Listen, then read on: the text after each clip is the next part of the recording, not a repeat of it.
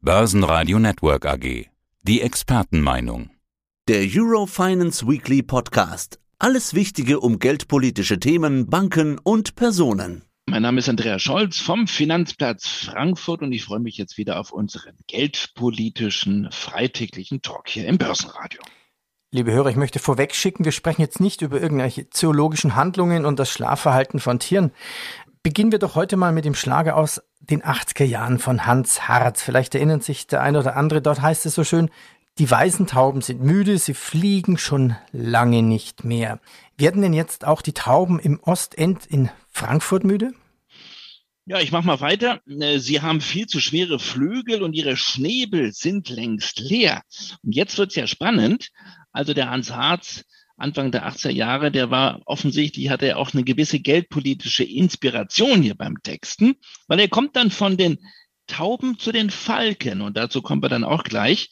Dritte Zeile in dieser Strophe. Jedoch die Falken fliegen weiter. Sie sind so stark wie nie vorher und ihre Flügel werden breiter und täglich kommen immer mehr. Also ich würde sagen, Peter, das passt wirklich wie die Faust aufs Auge oder wie der Schlag hier quasi auf den Taubenschlag im Frankfurter Ostend. Denn offenbar, wir müssen da sehr vorsichtig sein, werden die Tauben im Taubenschlag der EZB im Frankfurter Ostend etwas, ja, ich will nicht sagen gleich müde, aber etwas weniger munter sind sie schon. Also sie werden bedächtiger, der Flügelschlag nimmt etwas ab und ja, sie nehmen so eine, ja, ich will nicht sagen konsternierte, aber eine abwartende Haltung ein. Es gibt da sowas wie eine Obertaube, so eine Cheftaube. Das ist nicht Christine Lagarde, die ist auch Taube oder Eule, aber sehr Taube, wenn wir Geld politisch hier einordnen wollen. Es ist äh, vielmehr Philip Lane, der Chefvolkswirt der EZB. Und der hat jetzt offenbar in einer Rede doch einen kleinen geldpolitischen Umkehrschwung eingeleitet. Er hat nämlich gesagt gestern, äh, die Zeiten sehr niedriger Inflation werden aus seiner Sicht, aus Sicht der EZB, hier spricht dann immerhin der Chefvolkswirt der EZB, nicht mehr zurückkehren. Also äh, dieses Zeitfenster einer übermäß einer übermäßig geringen Teuerung. Wir hatten ja jedes, die, die, diese, diese Diskussion, Peter, bekommen wir möglicherweise eine Deflation. Dieses Zeitfenster, was wir von 2014 bis 2019 hatten, so Philip Lane, das wird nicht zurückkommen.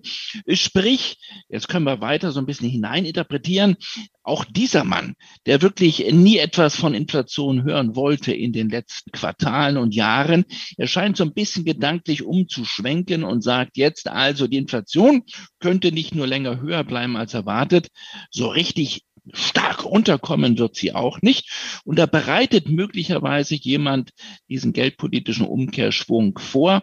Also eine Taube nicht gleich weniger, aber so ein bisschen müde scheint er zu werden in seinen sehr, sehr taubenhaften Positionen. Und damit bereitet der EZB-Chefvolkswirt zumindest einen ersten Schritt vor in Richtung Zinswende. Einen sehr, sehr kleinen allerdings. Nochmal schnell zur Definition von Tieren an der Börse. Also der DAX ist kein Tier, da gibt's Bulle und Bär für den DAX. Und bei den Notenbanken, da gibt's ja die Falken. Also Falken werden an der Börse für Befürworter einer restriktiven Geldpolitik bezeichnet. Tauben stimmen für eine lockere Geldpolitik und halten die Zinsen niedrig. Und was sind jetzt Eulen? Ja, darüber sprach ich letzte Woche bei euch im Börsenradio. Christine Lagarde wurde gefragt auf einer ihrer ersten Pressekonferenzen, Frau Präsidentin, sind Sie jetzt eher eine Taube oder eher ein Falke? Und da sagte sie, ich bin weder Taube noch Falke, ich bin eine Eule. Und sie trug eine Eulenbrosche auf der nächsten Sitzung oder auf der nächsten Pressekonferenz. Und äh, sie begründete das mit den Worten, die Eule ist das Tier der Weisheit. Also die Eule denkt nach und sie, sie hat keine Position oder sie lässt sich nicht so einfach in ein Lager einordnen. Und deswegen sage ich immer gerne schmunzeln. Wir haben drei Tierarten dort bei der EZB. Wir haben die Tauben, sehr klassisch. Wir haben die Falken, das Falkenlager und wir haben eine Eule an der Spitze. Hm. Die Eulen haben doch so einen Hals, dann kann man komplett drehen, ne? So.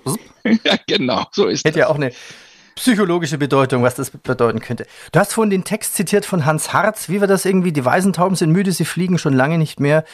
Sie haben schwere Flügel, ihre Schnäbel sind längst leer. Jedoch die Falken fliegen weiter, sie sind so stark wie nie vorher und ihre Flügel werden immer breiter. Ja, und in den USA haben ja schon längst die Falken den Platz der Tauben eingenommen, also zumindest im Federal Market Committee. Jetzt gab es ja die sogenannten Minutes. Was sind die Minutes eigentlich? Erklär das uns doch mal bitte. Und das war jetzt eine Sitzung vom 26. Januar. Hat das eigentlich überhaupt noch eine Bedeutung? Ja, das war die letzte geldpolitische Sitzung. Die Sitzung, auf der ja dann Jerome Powell, also der Chef der FED, auf der anschließenden Pressekonferenz gesagt hat, im März werden wir den Zins anheben zum ersten Mal. Noch befindet sich ja die FED in dieser Linie knapp über Null, zwischen 0 und 0,25 Prozent. Und am 26. Januar wurde quasi der verbale Startschuss gegeben für einen ersten Lift-Off im Monat März und dann natürlich auch gleich äh, der Startschuss für einen Zinserhöhungszyklus. So, interessant, diese Minutes sind quasi das Protokoll. Da wird die Diskussion unterhalb oder innerhalb des Rates, in dem Falle des FOMC der Fed sozusagen niedergeschrieben wie ein Protokoll und dann später veröffentlicht. Und das ist immer ganz nett für die Watcher, für die Beobachter, äh, da dann auch zwischen den Zahlen zu lesen. Was, wie, wie kann man die einzelnen Aussagen der Mitglieder des FOMC interpretieren? Das ist mittlerweile mehrheitlich ein Falkenlager, das ist so. Problem in diesem Fall ist, dass wir nach der Sitzung, also nach dem 26. Januar, noch ganz entscheidende neue Preisdaten bekommen haben aus den USA. Vor allen Dingen die Inflationsrate für den Monat Januar. Und die stieg ja auf einen neuen Rekordwert, so hoch wie seit 40 Jahren nicht mehr, auf 7,5 Prozent. Auch die Produzentenpreise deutlich über den Erwartungen. Das war alles Zahlenfutter für die Falken, was ja am 26. Januar, also während der Sitzung, noch nicht zur Verfügung stand. Und insofern haben jetzt viele gesagt, bringen uns denn diese Minutes noch etwas? Bringt uns dieses Protokoll noch etwas? Denn im Markt gab es mittlerweile schon so ein bisschen die Position, vielleicht gibt es gar keinen kleinen Lift-Off, ähm, äh, bei der Märzsitzung, sondern vielleicht sogar einen großen, also einen großen Zinsschritt von 50 Basispunkten gleich mal als Auftakt, äh, als Auftakt dieses neuen Zinserhöhungszykluses. Jetzt haben die Märkte die Minutes gelesen und haben gesagt, na so dramatisch klang die nicht. Dort stand drin, die Fed würde von Sitzung zu Sitzung entscheiden. Ich sage Vorsicht, wie gesagt, das waren die Minutes vom 26. Januar. Danach gab es nochmal ein ganz anderes Zahlenfutter.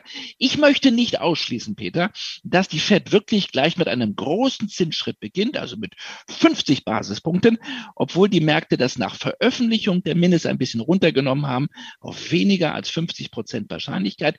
Ich sage, die Wahrscheinlichkeit liegt knapp über 50 Prozent. Okay. Was ich nicht ganz verstehe, vielleicht kannst du es ja mal einordnen. Du sagtest ja, 7% 7,5% Preiserhöhungen. Die Amerikaner haben ja, ich nenne es mal, ein, ein deutliches Konsumgehen, also deutlicher als wir Europäer. Das ist etwas deutlicher ausgeprägt. 60 Prozent Amerikaner haben ja keine Rücklagen, weil sie eben alles verkonsumieren. Und jetzt überlege ich mir eine ganz simple Recheneinheit. Also die amerikanische Familie, nehmen wir mal 3000 Dollar an, sie hätte 3000 Dollar, die geben sie ja aus. Jetzt sind ja auch alle Waren durch die Inflation 7% teurer. Da Sie ja auch alle Kreditkarten und das Konto überzogen haben, müssen Sie ja jetzt mit diesen 3000 US-Dollar auskommen. Das bedeutet eigentlich, Sie können 7% weniger Stückzahlen kaufen und ja, was Sie sonst verkonsumieren. Aber die Wirtschaft rechnet ja in Stückzahlen. Das heißt, das wird ja negative Auswirkungen auf die Wirtschaft haben. Und wenn jetzt die Fed die Zinsen erhöht, aber dann sind ja Zinsen für ein Konsumland wie Amerika eigentlich Gift. Ja, und das ist ja die Gratwanderung. Man muss homöopathisch vorgehen und bei den Zinserhöhungen sehr, sehr behutsam vorgehen. Das weiß auch Jerome Paul. Die FED hat ja nicht nur den Auftrag, die Preise stabil zu halten oder die Inflation zu bekämpfen, sondern auch den Arbeitsmarkt im Blick zu behalten. Und das ist ganz wichtig für die Amerikaner. Der Arbeitsmarkt ist okay, der ist recht solide, aber man kann auch sagen, wir haben Vollbeschäftigung in den USA, ist immer die Frage nach der Definition, aber völlig richtig, Peter. Die FED muss immer diesen Balanceakt hinbekommen. Also die Zinsen zwar anheben, aber die Wirtschaft dabei nicht also abwürgen.